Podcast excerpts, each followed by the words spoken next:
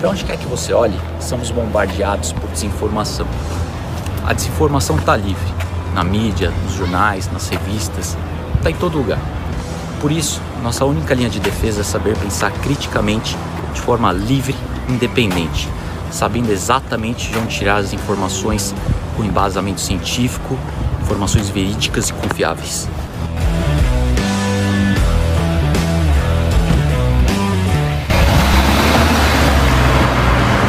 Aqui no meu canal você vai ter acesso a diversos vídeos sobre dieta cetogênica, jejum intermitente, suplementos e várias formas de otimizar a sua saúde.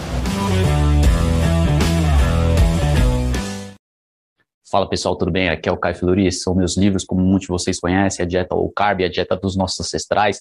Tem um livro novo saindo no final do ano, então fiquem ligados. O tópico da palestra de hoje vai ser diferente das últimas, então só parece igual, mas não é o mesmo.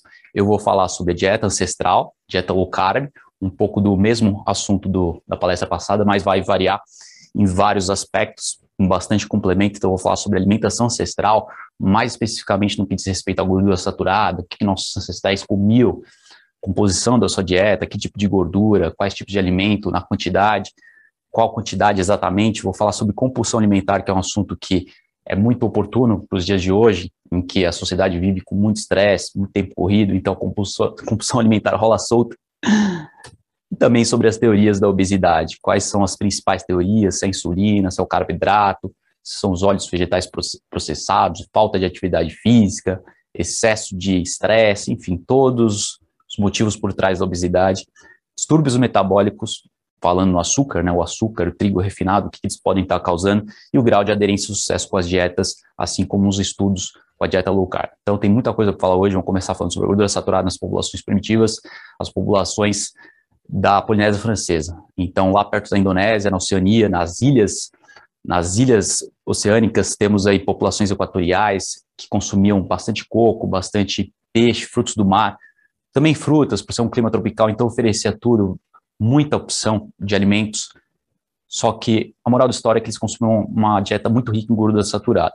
A gente pensa que não é saudável, infelizmente foi condicionado, foi orientado pela mídia de forma errada, teoria lipídica, não vou ter tempo de falar sobre a teoria lipídica hoje, só que realmente a dieta ancestral é rica em gordura saturada. Como o Corden constatou, no seu estudo de 229 populações primitivas ao redor do globo, um dos estudos mais abrangentes sobre dieta ancestral, populações que não haviam ordenhado as vacas, não, não tinham subsídio da agricultura ainda, populações que se assimilavam às populações ancestrais do tempo paleolítico.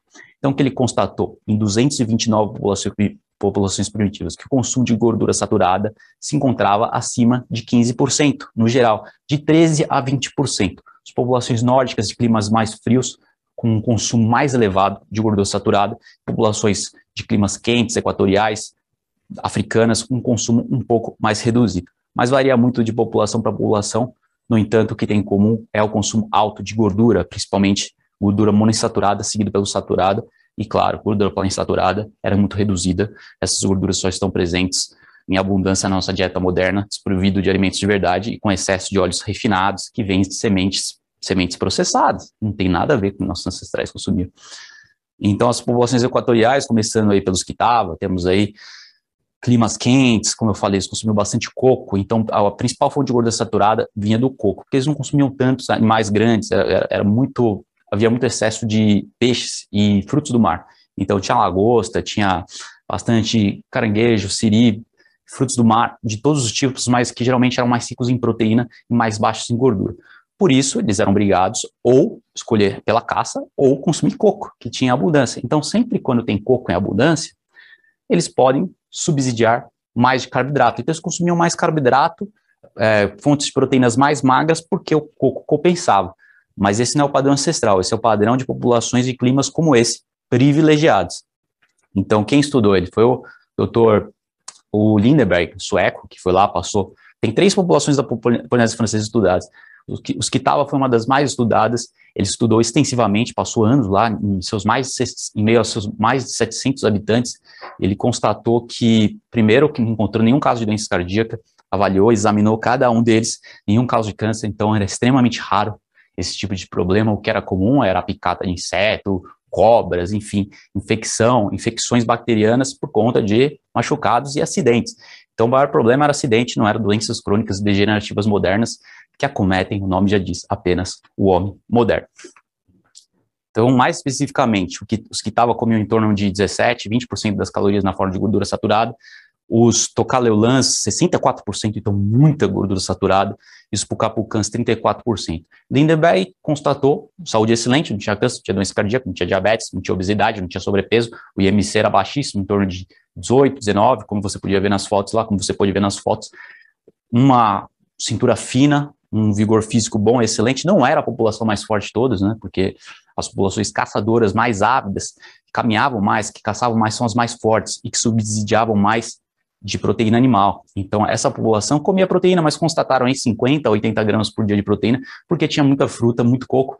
Então, não são os mais altos, porque a proteína gera o crescimento. Você pode, depois eu vou entrar em mais detalhes sobre essa questão de estatura, crescimento e desenvolvimento dos ossos, no que diz respeito à alimentação e o estilo de vida, sua relação.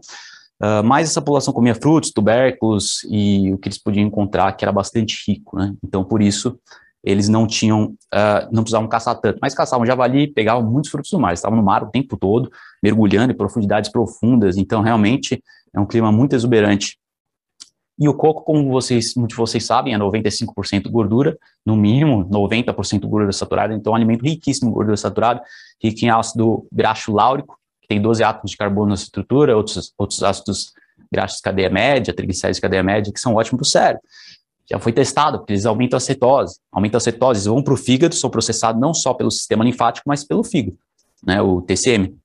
Então, isso faz com que a cetose suba mais com essas gorduras. Então, é uma fonte altamente nutritiva, claro, não tem a nutrição que tem nas fontes animais, mas é relativamente nutritivo, a sua gordura é bem salubre e só não tem ácido esteárico como a gordura animal, por isso tem que ser complementado, mas é uma fonte muito excelente de gordura. Agora, o que o padrão ancestral é esse, são carnes diversas, peixe, e não só isso, mas os órgãos, que são extremamente produtivos, extremamente ricos em, em nutrientes, dos mais importantes de todos, coenzima Q10, ômega 3, carnitina, é, fosfolipídios, creatina, taurina, tudo que o homem precisa que não tem no reino animal, no, no vegetal, aliás. O, o, os animais precisam converter isso através dos animais herbívoros, comem, né, eles ficam lá, o dia inteiro comendo, mastigando, né, as vacas que comem, tem mastigação lateral, ficam lá o dia inteiro consumindo essa vegetação toda, tem um intestino totalmente diferente, para converter essa, converter essa energia de forma útil para o ser humano. Né? O ser humano vai lá e caça e tem tudo que ele precisa, que é proteína e nutrientes essenciais. Então temos aí salmão, rico em ômega 3, as carnes também de pasto, criados de caça, criados ao livre, são ricas em ômega 3, os ovos também são ricos em ômega 3, não tanto quanto salmão, mas são, Uh, os ovos são um pouco, no caso, são um pouco mais baixos em proteínas, portanto, não é suficiente comer apenas ovos, a não ser que você coma aí 10 a 15 ovos por dia, porque tem 7 gramas de proteína, 6 gramas de proteína por, por ovo, metade da proteína está na gema, metade está na clara, então a gente pensa que só a clara que tem, mas na verdade é em ambos, então está bem dividido aí, mas ainda é baixo, né, a proteína de altíssima qualidade dos ovos, mas a carne possui em torno de 25, 30 gramas de proteína por 100 gramas de alimento. Então é muito mais fácil consumir proteína através de, de cortes de filés e os órgãos. E também uh, os ancestrais não consumiam muito, muitos ovos, porque não era tão frequente assim. Então, naturalmente, o que sobrava era órgãos e carnes. Esse aqui são os, os Hadza, população famosíssima da Tanzânia, lá da, da, supostamente onde o homem se originou como espécie lá na África. Então, os primórdios humanos, o ser humano sempre viveu caçando, né, há mais de 2 milhões de anos, 3 milhões de anos, passou de carniceiro para caçador. Então é isso que eles faziam o dia inteiro. Caminhavam aí pelo menos 10 quilômetros por dia, geralmente 15 ou mais, caçando tudo que é tipo de animal, é, rinoceronte, búfalo, elefante, macaco, tudo, tudo que é animal que, que é vivo, que, que anda e que é grande de preferência. O ser humano botou em extinção todas as espécies de animais que você pode imaginar na África, nos Estados Unidos, em vários continentes. Então, por conta disso, né, a média do tamanho do animal diminuiu. Os animais tinham o que de, de altura, de peso? Tinham meio quilo, em média. Meio ton meia tonelada, aliás. Agora, a média de 10 quilos por animal que existe. Então, realmente, a fauna mudou muito. Uh, o ecossistema mudou com, com, de acordo com a expansão do ser humano pelos continentes e o crescimento populacional.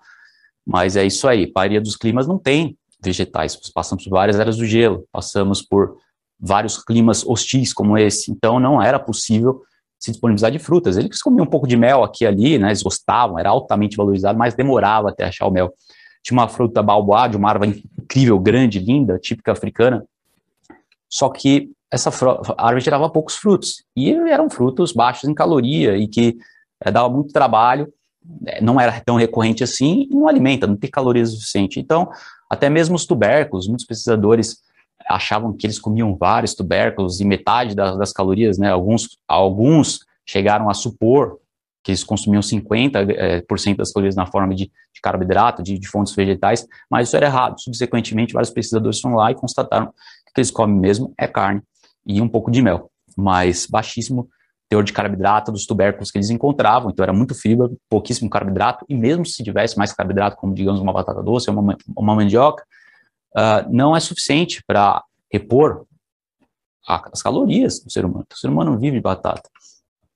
Esse é o histórico de evolução do ser humano. Então vamos lá, vou começar aqui em milhões de anos, no começo do gráfico aqui embaixo, ó, 4 milhões de anos atrás, 3, 2, 1, e subindo no gráfico o tamanho do ser humano, como ele foi evoluindo ao longo desses milhões de anos. Então, começando pelo ancestral primata humano, 80 milhões de anos atrás, era herbívoro, como, como os chimpanzés, na, na verdade, onívoro, só que consumindo é, menos carne. Depois, o ancestral direto humano, é,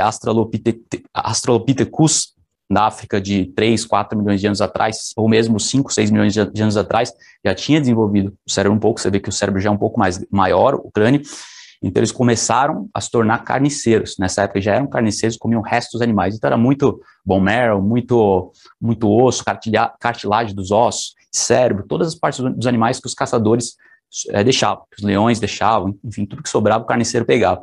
Mas com o tempo, é, depois subindo aqui o Homo, homo habilis, o Homo habilis já se tornou um caçador. Deixou de ser carniceiro, também era carniceiro, aproveitava o resto, mas passou a desenvolver ferramentas de caça, então tem vários resquícios de sítios arqueológicos com é, tecnologia humana de caça, com vários instrumentos aí que comprovando que nessa época já estavam caçando há 2 milhões de anos atrás, o Homo habilis.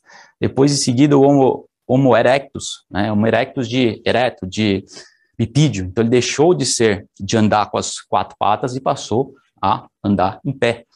Então, com isso também favoreceu bastante sua evolução num clima desértico, teve que caminhar bastante para encontrar, como nos rádios lá na África, teve que caminhar bastante para encontrar uh, as presas, então o cérebro foi crescendo, um consumo de animal aumentando na dieta, e há um milhão de anos atrás, mais ou menos, meio a um milhão de anos atrás, com o advento do fogo, o homem se tornou Homo sapiens atualmente, daí é muito, dá para debater se o que tornou o homem ser humano foi o fogo ou se foi a carne, mas o que as evidências mostram por enquanto é que a carne, que levou até esse momento aí, até o advento do fogo, e com isso o fogo ajudou muita coisa também.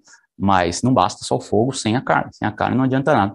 Então você vê o tamanho do cérebro, né? Ele subiu aqui de 500 cc para 1000 cc com, na, na virada para Homo sapiens, e depois foi aumentando até o Homo sapiens moderno, é, há 200 mil anos atrás, 100 mil anos atrás, ou mesmo agora, ou mesmo 10 mil anos atrás, com tamanho de cérebro de 1400 cc.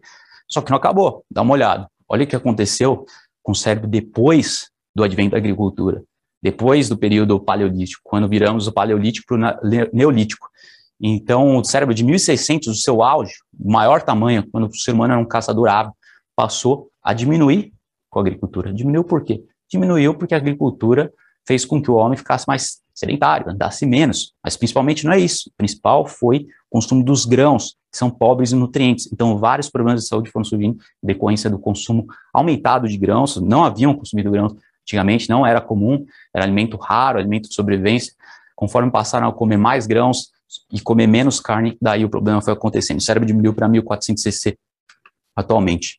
O que mais aconteceu? A estatura diminuiu também. Então, você pode ver aqui cultura, o homem o paleolítico tinha em média 1,75 centímetros de altura. Passou a ter 1,65 em média. Eu não estou falando do homem agora, porque depende da população, é claro. Você vê é, populações pastoriais na África são altíssimas, são chamados os gigantes do Sudão, os Maasai, os Dinka, várias populações gigantes porque consumiam bastante proteína, principalmente lá de cima.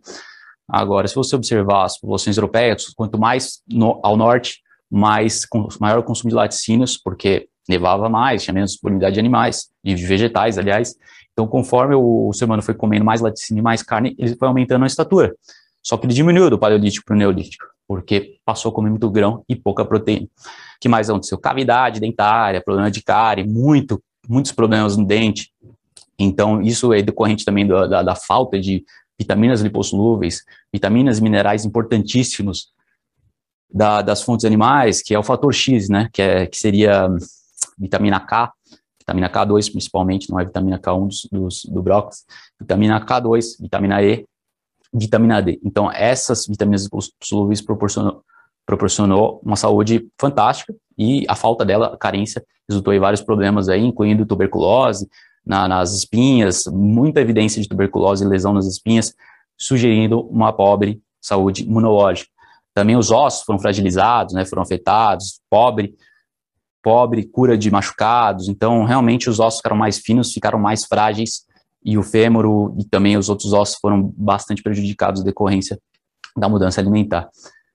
No que diz respeito ao dente, a saúde dentária, arcada dentária, o dentista mais famoso do mundo é esse ali, Weston Price. Então, realmente, se você é um dentista, você tem que conhecer ele, porque esse foi o cara. Esse foi o cara mais importante de todos, estudou todas as populações primitivas, não diria todas, mas a grande maioria existente em meados do século passado, aliás, mais para o início, 1930, 1940, ele escreveu seu livro famosíssimo, Nutritional and Physical Degeneration.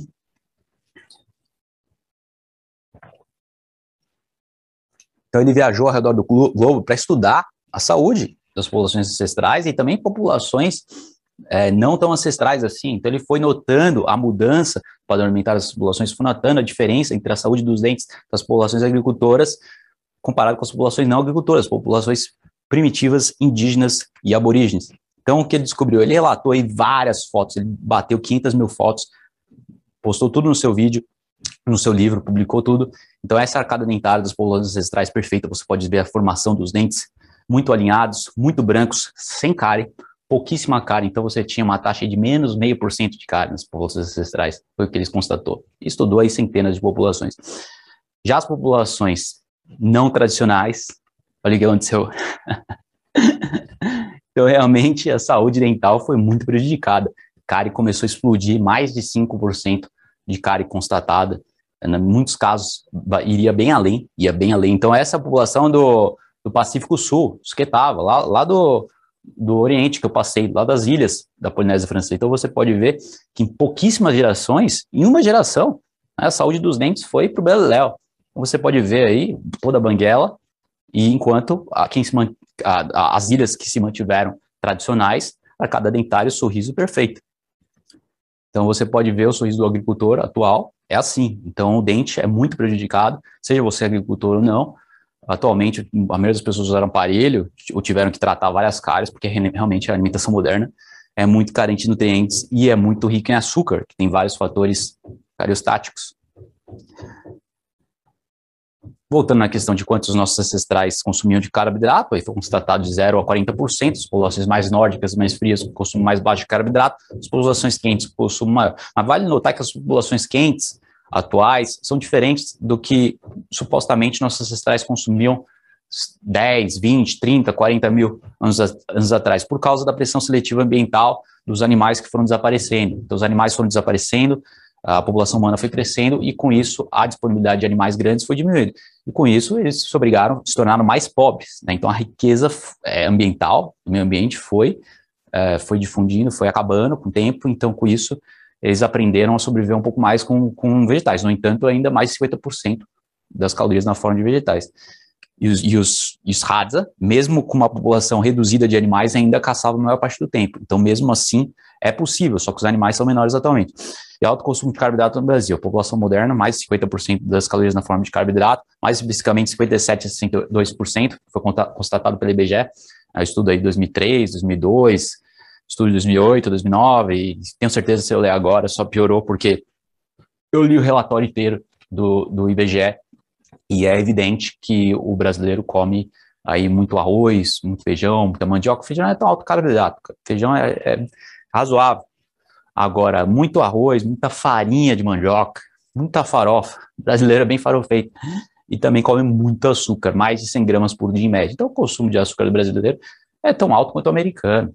A gente fala, ah, americano é, é gordo, americano come muita porcaria, o brasileiro já está igual. Né? O americano ainda está um pouquinho além, mas é praticamente a mesma coisa, um terço da população obesa, um terço da população com sobrepeso, muita gente com síndrome metabólica, com resistência à insulina, mais de 60% da população com resistência à insulina, então, realmente é um desastre. Então, como constatado aí nas palavras do próprio Instituto de Agropecuária, Carlos Alberto Lauri, na realidade, o brasileiro tem uma tendência muito grande para alimentos com pão, massa e macarrão.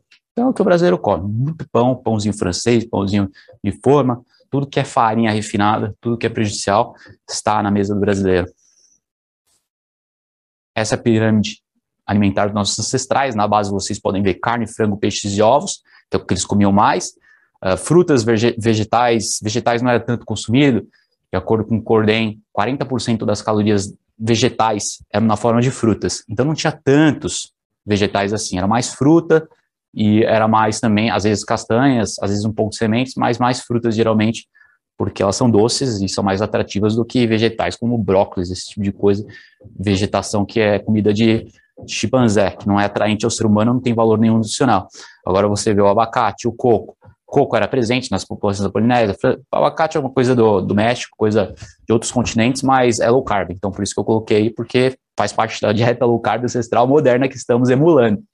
Então, temos, temos na linha de cima tubérculo, nozes, castanhas e feijão. Tubérculos consumiam um pouco, nozes, é, oleaginosas, esse tipo de coisa. Feijão, não muito, mas como eu falei, tem um aporte de carboidrato bem baixo, então você pode comer duas, três colheres de sopa de feijão tranquilo por dia, isso é equivalente a 15 gramas de carboidrato, então não vejo como só uma cetogênica muito restrita mesmo que feijão teria que ser deixado de lado. Mas para a maioria das pessoas que estão comendo aí 50, 60, 70 gramas de carboidrato por dia, é bem tranquilo comer um pouco de feijão. Aí as indulgências estão em cima, então tem chocolate amargo, vinho tinto, uh, ervas, suplementos, suplementos, os, os suplementos não, tem os temperos, uh, e, e, essas ervas são tóxicas em altas quantidades. Então, tempero como pimenta, para quem tem doença autoimune, é problemático. Para quem tem alergias, é problemático também. Por isso, a quantidade tem que ser baixa. E mesmo para quem é saudável, o excesso de pimenta pode fazer mal e algum, alguns temperos. Então, é uma indulgência. O vinho também é uma indulgência. O álcool é uma indulgência. Então, não, não venha assim entupir de álcool, comer tomar um, dois vinhos por dia, no máximo uma taça de vinho por dia, eu diria que nem isso. É, o que eu faço são dois, dois, copos de álcool por semana. Essa é, a minha, essa é a minha meta, isso eu considero ideal. Porque o álcool, somado aos carboidratos, somado com outras coisas, vai sobrecarregar o sistema. Agora, essa é a população primitiva do Panamá, os Kuna, da ilha de San Blas. Esse é um estudo publicado na American Journal of Clinical Nutrition, que foi um estudo feito pelo governo panamenho comparando a saúde da população dessa ilha específica de panamenhos de índios comparado com o continente. As populações industrializadas, população moderna e industrializada, onde as doenças estão por todos os lados. Então, vejam a comparação, pessoal. Durante 2000 a 2004, foi, foi o período de estudo, eles compararam vários tipos de mortalidade, causas de morte entre essas populações e o Panamá, para quem não sabe, está lá no Caribe, né? Está lá na América Central. Então você tem aqui doença cardíaca, média de 44 versus 8,7. Então tinha cinco vezes mais doenças cardíacas na população industrial, população normal, moderna, comparado com a população primitiva. Agora, câncer, tinha 15 vezes mais câncer. 15 vezes, é isso? Exato, 14, 15 vezes mais câncer na população da ilha Panamenha do que a população continental. Mesma coisa para isquemia, 41 versus 0,5. Então, 80 vezes mais isquemia, gente. 80 vezes mais isquemia nessa população, é, a menos nessa população. E a mesma coisa para diabetes. O diabetes era praticamente inexistente, baixíssimo nessas populações. A gente não precisa olhar para os nossos ancestrais, nem para os primitivos. É só olhar a nossa população mesmo, há 40 anos atrás, 1982, 2% da população americana é diabético. Agora é quanto? É 10% da população americana. Então, multiplicou em 5 em apenas 40 anos. Para você ver essa tendência aí, que é óbvia, mas o importante é que os esquimós, todas as populações estavam, os cuna, todas as populações estudadas tinham baixíssimos índices de doenças, índices de doenças cardíacas, baixíssimo. E agora, atualmente, mata o quê? Mata um terço da população. Veja aí no gráfico, pessoal. Um terço da população morre de doenças cardíacas, um terço morre de câncer, em torno de 7% morre de Alzheimer. Então, Alzheimer é uma coisa nova. Né? Antigamente era reconhecido como demência, mas não era tão preponderante, não era tão prevalente. Agora todo mundo está com Alzheimer porque a população é obesa. E mesmo que não seja, é questão de resistência insulina no cérebro. Você não precisa ser obeso, ou mesmo gordo, sobrepesado, para ter resistência insulina. Então, as proteínas beta-amiloide vão se acumulando no cérebro, as proteínas de tal, porque as células do, do cérebro não estão funcionando bem, porque a energia não sobe para a cabeça. Energia não sobe porque as células, os neurônios estão resistentes à ação da insulina decorrente do consumo de industrializados, ômega 6 e carboidrato. que mais que a população moderna morre? Tem derrame, mas é principalmente doenças cardíacas e câncer, seguindo por Alzheimer e doenças pulmonares. Então, questão de pneumonia, influência das coisas, você pode ver que o, o vírus atual da moda não está aí, porque realmente é uma moda.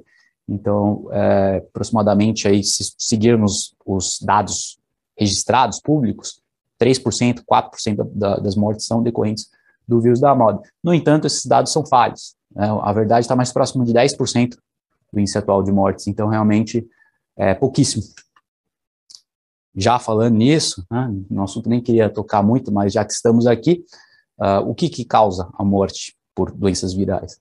Condição metabólica ruim. Então, 95% das pessoas que morreram têm pelo menos uma pré-condição de saúde. Estudo italiano, mas também feito com vários outros países, inclusive o Brasil. Então, a maioria das pessoas que morrem, 80% está acima de 65 anos, então é um grupo de risco, e tem pelo menos uma pré-condição de saúde, mas a média é de duas condições e meia.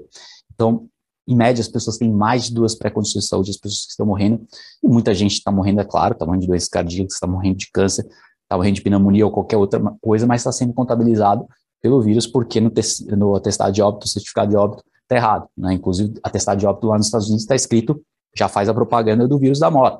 Então, a propaganda está lá para a própria enfermeira e para as pessoas registrarem a, a, morte errada. Então, os padrões de medição de, de óbitos mudaram dramaticamente da noite para o dia, foi uma questão governamental, burocrática, é uma agenda do governo americano e, como consequência, dos outros países também. Mas a moral da história é essa, que para você morrer você tem que ter, geralmente, pré-condições de saúde e ter uma idade avançada, acima de 65 anos, para pessoas com 30 anos de idade, uh, menos de mil pessoas morreram, é bem menos, na verdade, os dados uh, originais, os dados governamentais deram em um ano, mil pessoas para quem tem menos de 30 anos, no entanto, os dados verdadeiros são muito, muito menores. Então, realmente, é muito pouca gente morrendo nova, né? adolescente nem se fala, criança não morre praticamente, muito mais criança morrendo de gripe do que do vírus atual, e as comorbidades são as causas. E o que acontece né? nos outros, os últimos, os outros 5%, né? não diria nem 10%, os últimos, os últimos 5%, as pessoas que não têm idade avançada. Por que eles morreram? Porque também, né? condição metabólica, síndrome metabólica, resistência insulina, o diabético, você pode ter 30, 40 anos, né? 30 nem tanto, porque pouquíssimos, como eu falei, ninguém morre com 30 anos, mas quem tem 40, 50 anos, se tiver diabetes, pode acontecer de morrer também. Você pode estar no lugar errado, na hora errada. Você, de repente, teve uma semana péssima, dormiu muito mal, daí contraiu o vírus, teve uma gripezinha, e isso foi piorando e você não cuidou.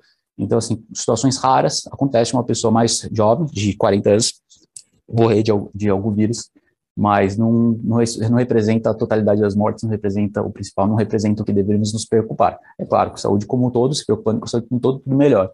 O excesso de carboidrato e são a causa, é, então, é, 85% dos americanos têm resistência à insulina, como eu falei, um estudo recente, no mínimo 50% dos brasileiros, as estimativas mais frouxas dá 50% e as mais uh, rígidas, 85%. Para quem tem mais 100 pontos de glicose sanguínea, já está considerado como resistência à insulina infelizmente, acima de 100, a média já, já indica problemas metabólicos. Então, questão de demora de atendimento hospitalar, questões de país de primeiro mundo, pouca infraestrutura, sistema de saúde ruim, protocolo médico ineficaz, também o protocolo, muitas vezes o médico não sabe o que está fazendo, se dá hidrocortisona, se dá cloroquina, se dá ivermectina. Os estudos são muito favoráveis, mas as, as terapias são bem documentadas, infelizmente não pegaram tanta atração assim como deveriam por conta da questão da agenda, agenda da mídia, agenda dos políticos, enfim, que não batem com a realidade, infelizmente, porque a mídia é falsa. Idade avançada demais, já, já volta a outro ponto. Protocolos mais avançados para tratar. Entra na questão de, do tratamento em si agora, não estou falando, falando de prevenção, estou falando de tratamento. Então, o ozônio, uh, inclusive, pegou um pouco de tração essa ideia de fazer ozônio para tratar, porque realmente é uma das coisas mais potentes que existem, mas, como sempre, tudo que é bom não é levado, uh, não é trazido à tona pela mídia, não dá atenção. Tratamento de travelhete sanguíneo, você pegar o vírus do, por exemplo, o ebola, matou aqui 12 mil pessoas em um ano, não foram tantas mortes, mas é um vírus mortal. 70, 80% das pessoas que pegam morrem. Na África, em alguns lugares, 90% das pessoas que pegam morrem. Mas tratamento de é, sanguíneo ultravioleta, tirar o sangue, aplicar raios ultravioletas do sol, junto com o tratamento de ozônio, é a maior chance de sobrevivência dessas pessoas de ebola. Então, é um tratamento muito eficaz para ebola, também para qualquer tipo de vírus, qualquer, qualquer tipo de infecção bacterial e, viral. Altas doses de vitamina C também funciona muito. intravenosa, principalmente, mas se você tiver em casa, sintomas estão acontecendo de gripe ou qualquer coisa, você toma altas doses de vitamina C na forma lipossomal, que é, você pode procurar no Mercado Livre, na americanas.com, qualquer site, coloca lá vitamina C lipossomal. Daí você toma, que é uma forma mais altamente absorvível de vitamina C, e você toma várias vezes ao dia. Aí você toma cada uma hora e meia, cada duas horas, você toma uma grama e meia de vitamina C. Se não achar o lipossomal, beleza, toma normal, importante você tomar várias vezes ao dia até os sintomas passarem, porque a, a vitamina C acelera a cura. Foi testado na China, vários estudos com, com o vírus atual e também com vários vídeos diversos, vírus da gripe, Epstein-Barr, mononucleose, enfim, várias coisas. E o zinco também, uh, 150 miligramas, é importante ser repartido em três doses por dia, então três doses 50 miligramas. Daí a cloroquina vai fazer com que o zinco entre dentro das células. O que acontece? Nos velhos, pessoas que têm é, comorbidades, tal, o zinco entra com mais dificuldade na célula. Cloroquina com zinco ajuda a depositar e realmente dá um up no sistema imune forte. Vermectina não tem nem o que falar. É, realmente você vê meta-análise, conjunto de vários estudos demonstrando a eficácia da vermectina em ambas as fases, na fase inflamatória fase viral, fase tardia. Então, qualquer fase de hospitalização, a vermectina funciona. Hidroxicloroquina funciona mais no começo, né? o famoso estudo francês e muitos outros, tirando estudos falsos da mídia, porque tem vários estudos falsos da mídia, só para vocês entenderem, alguns poucos que ficaram mais é, famosos, mas os estudos verdadeiros mostram que a hidrocloroquina funciona como prevenção, profilático e tratamento é, inicial. Né? Se você está numa fase avançada, UTI, entubado, não adianta nada. Mas a ivermectina funciona para todas as fases, por isso que é um tratamento mais eficaz de todos e por isso que é usado uh, bastante por médicos que têm conhecimento, e também a ivermectina mostrou uma redução de mortalidade de 70% do, em média dos sites clínicos. Então, tem alguns estudos separados, né, tipo seis, sete estudos que mostraram redução de mortalidade de 72%, mas a totalidade dos estudos mostrou redução de mortalidade de 70%. Significa que houve muito, muito, muito, muito menos morte nos pacientes que tomaram vertina versus que não tomaram, dos pacientes hospitalizados. Aí tem Redesivir, que é bom para fase tardia, anticorpos infectados, enfim, todos esses tratamentos. Coadjuvantes, uh, que são tão importantes quanto, né, se você, não separadamente, claro, você tomar só melatonina, vai fazer, fazer muito pouco, você tem que tomar tudo em conjunto, 25 miligramas por, por dia, à noite, antes de dormir, uh, isso se você tiver também uh, tendo sintomas. Altas doses de magnésio, 1.200, vitamina B1, que foi bastante testado com hidrocortisona, funciona muito bem para qualquer infecção viral, quercetina. Quercetina é um anti-inflamatório, um antiviral muito potente. Então, duas de 500 miligramas por dia ou duas de 1.000 miligramas por dia, muito bom. Própolis é um antiviral potente, uh, espanta os predadores da colmeia. Então, todos os ratos, predadores, insetos são espantados pela colmeia através do própolis. Então, própolis, 8 gotinhas de manhã, 8 à noite também. Ômega 3, anti-inflamatório muito potente, então é muito bom para essa fase viral essa fase inflamatória, aliás, uh, altas doses de ômega 3, então seria aí 9, 10 cápsulas, e também temos otimizadores mitocondriais, como PPQ, CO2, derribose, ácido alfa-lipóico, todos esses ajudam também, assim como a cúrcuma, que é um anti-inflamatório potente também, assim como a echinacea também, echinacea, não sei como é que fala em português, que eu só penso em inglês. Agora, voltando à questão da obesidade e agricultura, a obesidade né, evoluiu a partir da agricultura, do excesso de carboidrato. Então já tem evidências de obesidade aí na Roma antiga, vários retratos, né, cometia mais a classe nobre, era mais comum na classe nobre, ricos, que não tinham que trabalhar tanto ao longo do dia e estavam mais no beibão.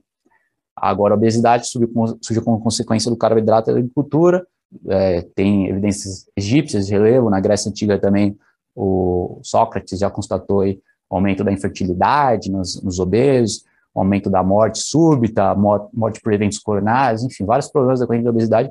Ele era um, é, um prepotente do, promovia bastante o jejum intermitente também.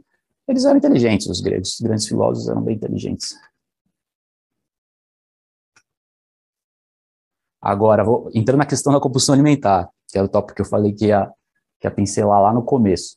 Então, esse estudo foi feito com milkshake. Separaram dois grupos de, de seis indivíduos cada um, então 12 pessoas no total, seis aqui, seis aqui. Testaram dois tipos diferentes de milkshake. Um com carboidrato complexo, seria algo como um polvilho, uma farinha de carboidrato complexo, versus açúcar. Então, qual é o efeito no cérebro, qual é o efeito no comportamento humano do açúcar versus carboidrato complexo? Açúcar é um carboidrato simples, carboidrato complexo é aquele que precisa ser quebrado, precisa ser digerido. E o carboidrato complexo não gerou a compulsão alimentar duas horas depois. Então, temos a área do cérebro chamada núcleo accumbens, a área de ativação das memórias intensas de prazer. Então, tem lá no hipotálamo, núcleo accumbens, foi ativado algumas horas depois do consumo de milkshake. Então, acontece, tomou milkshake, alto açúcar, glicose cima. Duas horas depois, a glicose, uma hora e meia, duas, ela despencou com tudo. Então, a montanha russa da glicemia. Quando ela chegou lá embaixo, no meio do caminho, ela começou a sinalizar para o cérebro, ó, oh, você vai morrer de fome, você vai ficar sem nada, então você precisa voltar a consumir. Então, a compulsão em decorrência dessa baixa glicose sanguínea, da hipoglicemia, e é o mesmo tipo de compulsão que dá no diabético, então pessoas que são mais resistentes à insulina, a insulina tem mais esse tipo de problema de compulsão alimentar quando a glicose está variando, quando ela está descendo muito. E também temos a questão neurológica do açúcar viciar como qualquer outra droga, em cigarro, em cocaína, morfina. Então, o Joseph Skolder, ele pesquisou biscoito especificamente o óleo, mas tem várias marcas de biscoito, a mesma coisa, óleo vegetal, açúcar e farinha refinada. Então, eles testaram esse efeito no cérebro dos ratos. E que aconteceu? Que ativou as zonas de recompensa de forma mais intensa que a heroína que a cocaína, gente. Vocês imaginam? Tamanha potência, mais forte que as drogas.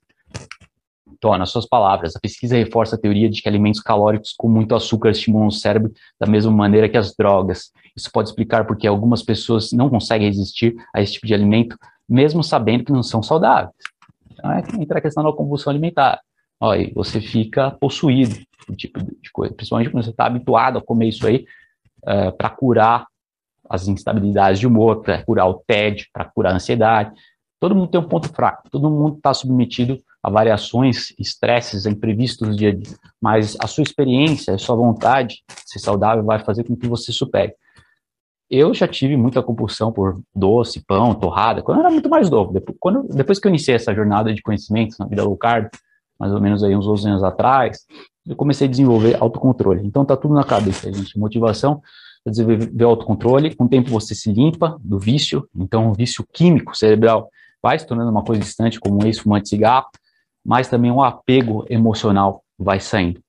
Então é muito importante, eles fizeram um estudo também com marshmallows, um estudo que muitos de vocês conhecem, crianças novíssimas, de 6 anos de idade, eles testaram é, a personalidade, entra na questão da personalidade. Por que, que algumas personalidades são mais propensas à compulsão alimentar do que outras? tem aquelas crianças que desde cedo aprenderam a resistir o marshmallow. Então, eu vou falar a história brevemente. Eles deixaram as crianças num quarto e falaram para elas o seguinte: as crianças de 6 anos de idade. Ó, você pode comer esse marshmallow aqui lindo e delicioso agora, ou você pode esperar 10 minutos e comer dois marshmallows. Então, o que, que os pesquisadores constataram? Os cientistas constataram que as crianças, algumas crianças existiram, é, elas ficaram se contorcendo lá, elas ficaram, é, elas ficaram desesperadas, porque elas não paravam de olhar para o cogumelo e salivar, e outras não resistiram na hora, nem pensar, já foram de uma vez. Eles descobriram que anos depois, mais para frente, as, as crianças que tiveram mais autocontrole foram aquelas que tiveram mais sucesso na vida. Então, o autocontrole está diretamente ligado ao sucesso na vida, porque vem de anular de postergar a gratificação imediata. Então, você tem que pensar, pensar na gratificação de longo prazo. Muitas vezes, trabalhar não está tão legal assim, mas você trabalha porque está pensando no seu futuro. E no final, você vai ver que valeu a pena. Então, a vida é uma questão de equilibrar os prazeres com os deveres. Mas o ideal é que os deveres sejam tão prazerosos como os prazeres. Assim, você nunca vai ter que trabalhar. Mas, enquanto isso, você tem que pensar no seu futuro.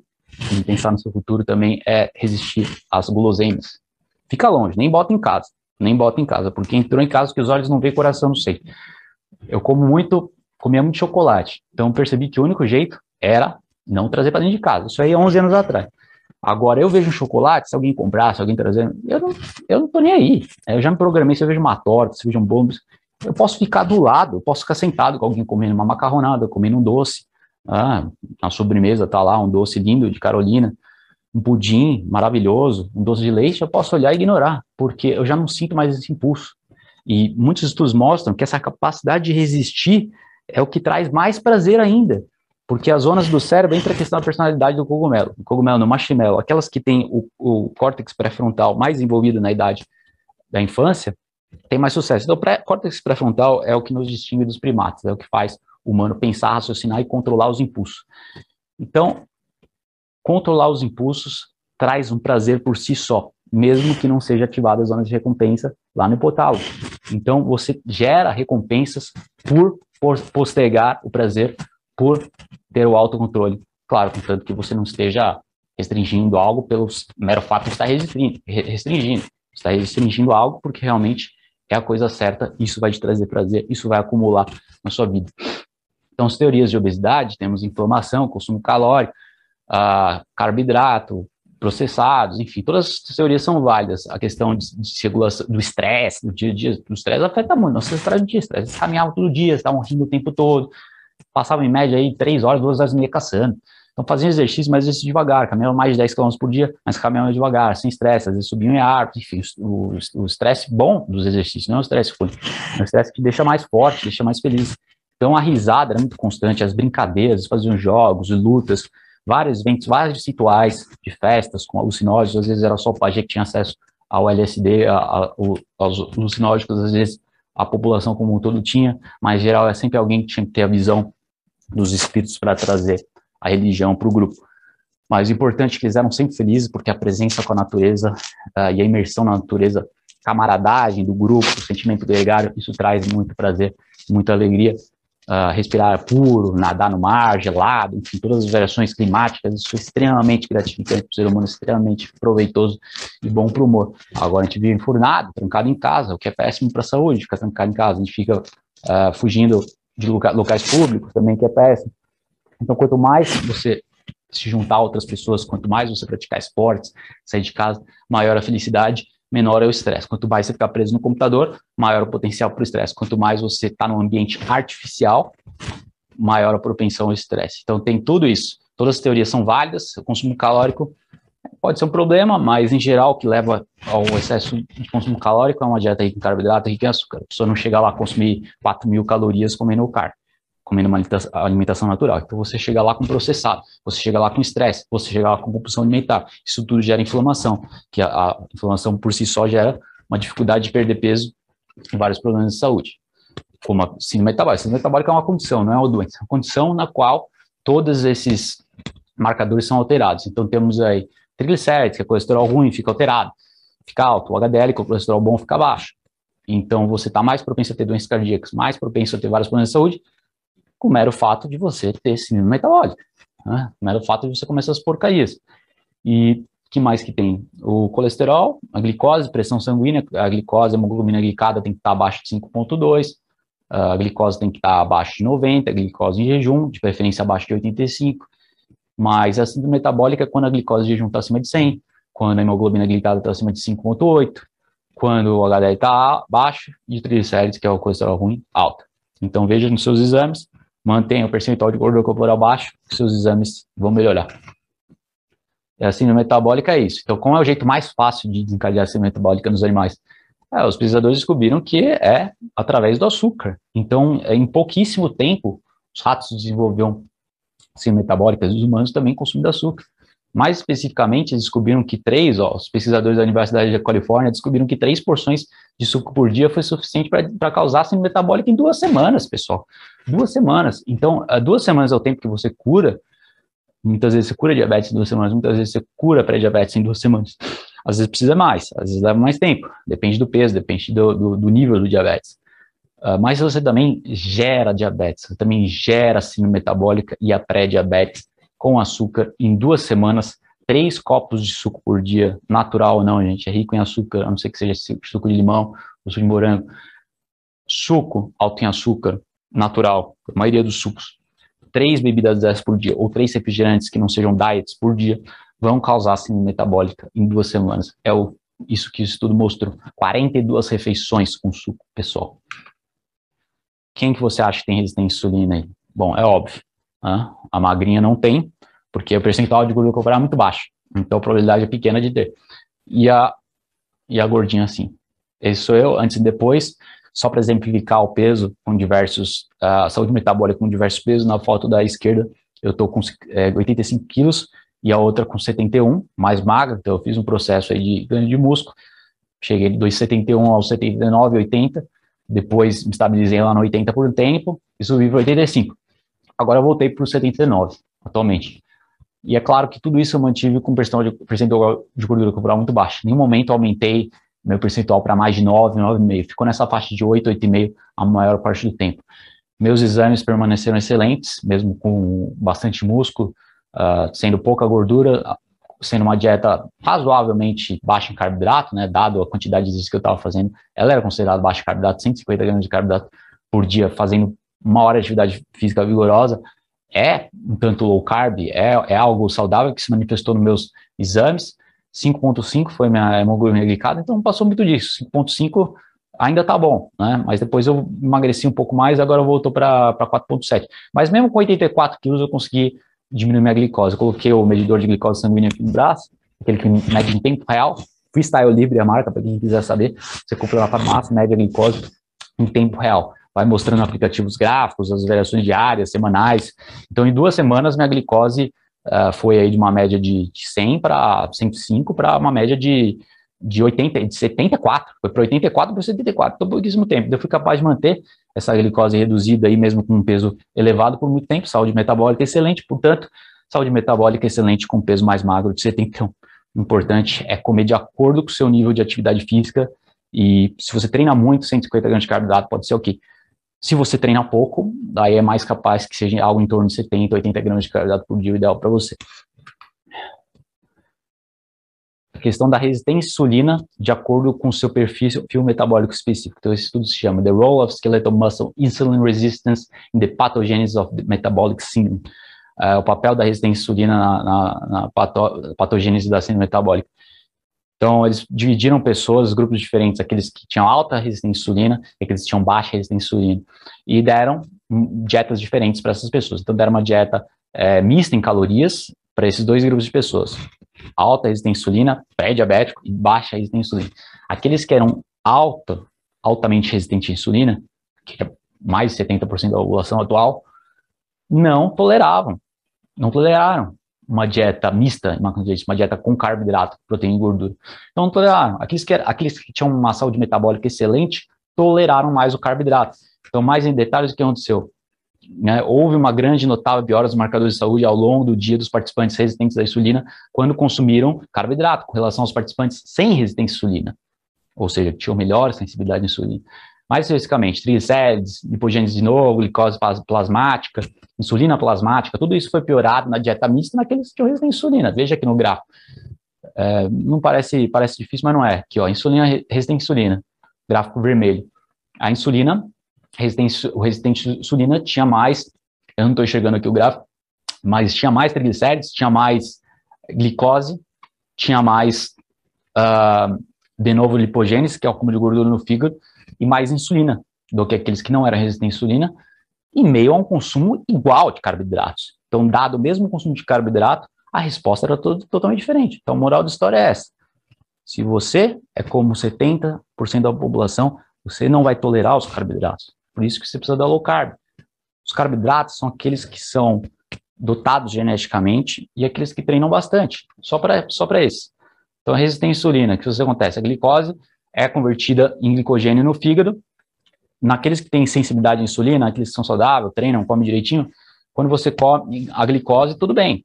Isso é convertido em glicogênio muscular, é estocado no músculo, depois é estocado no fígado. Mas se você tem resistência à insulina, qualquer glicose a mais vai gerar um excesso de triglicéridos, vai sobrecarregar o açúcar no, no, fígado, vai sobrecarregar os triglicéridos no fígado. Então vai gerar hipertrigliceridemia, porque a energia está transbordando para todo lado, tanto no músculo como no fígado. O fígado tem uma capacidade limitada de estocar glicogênio, o fígado e o músculo.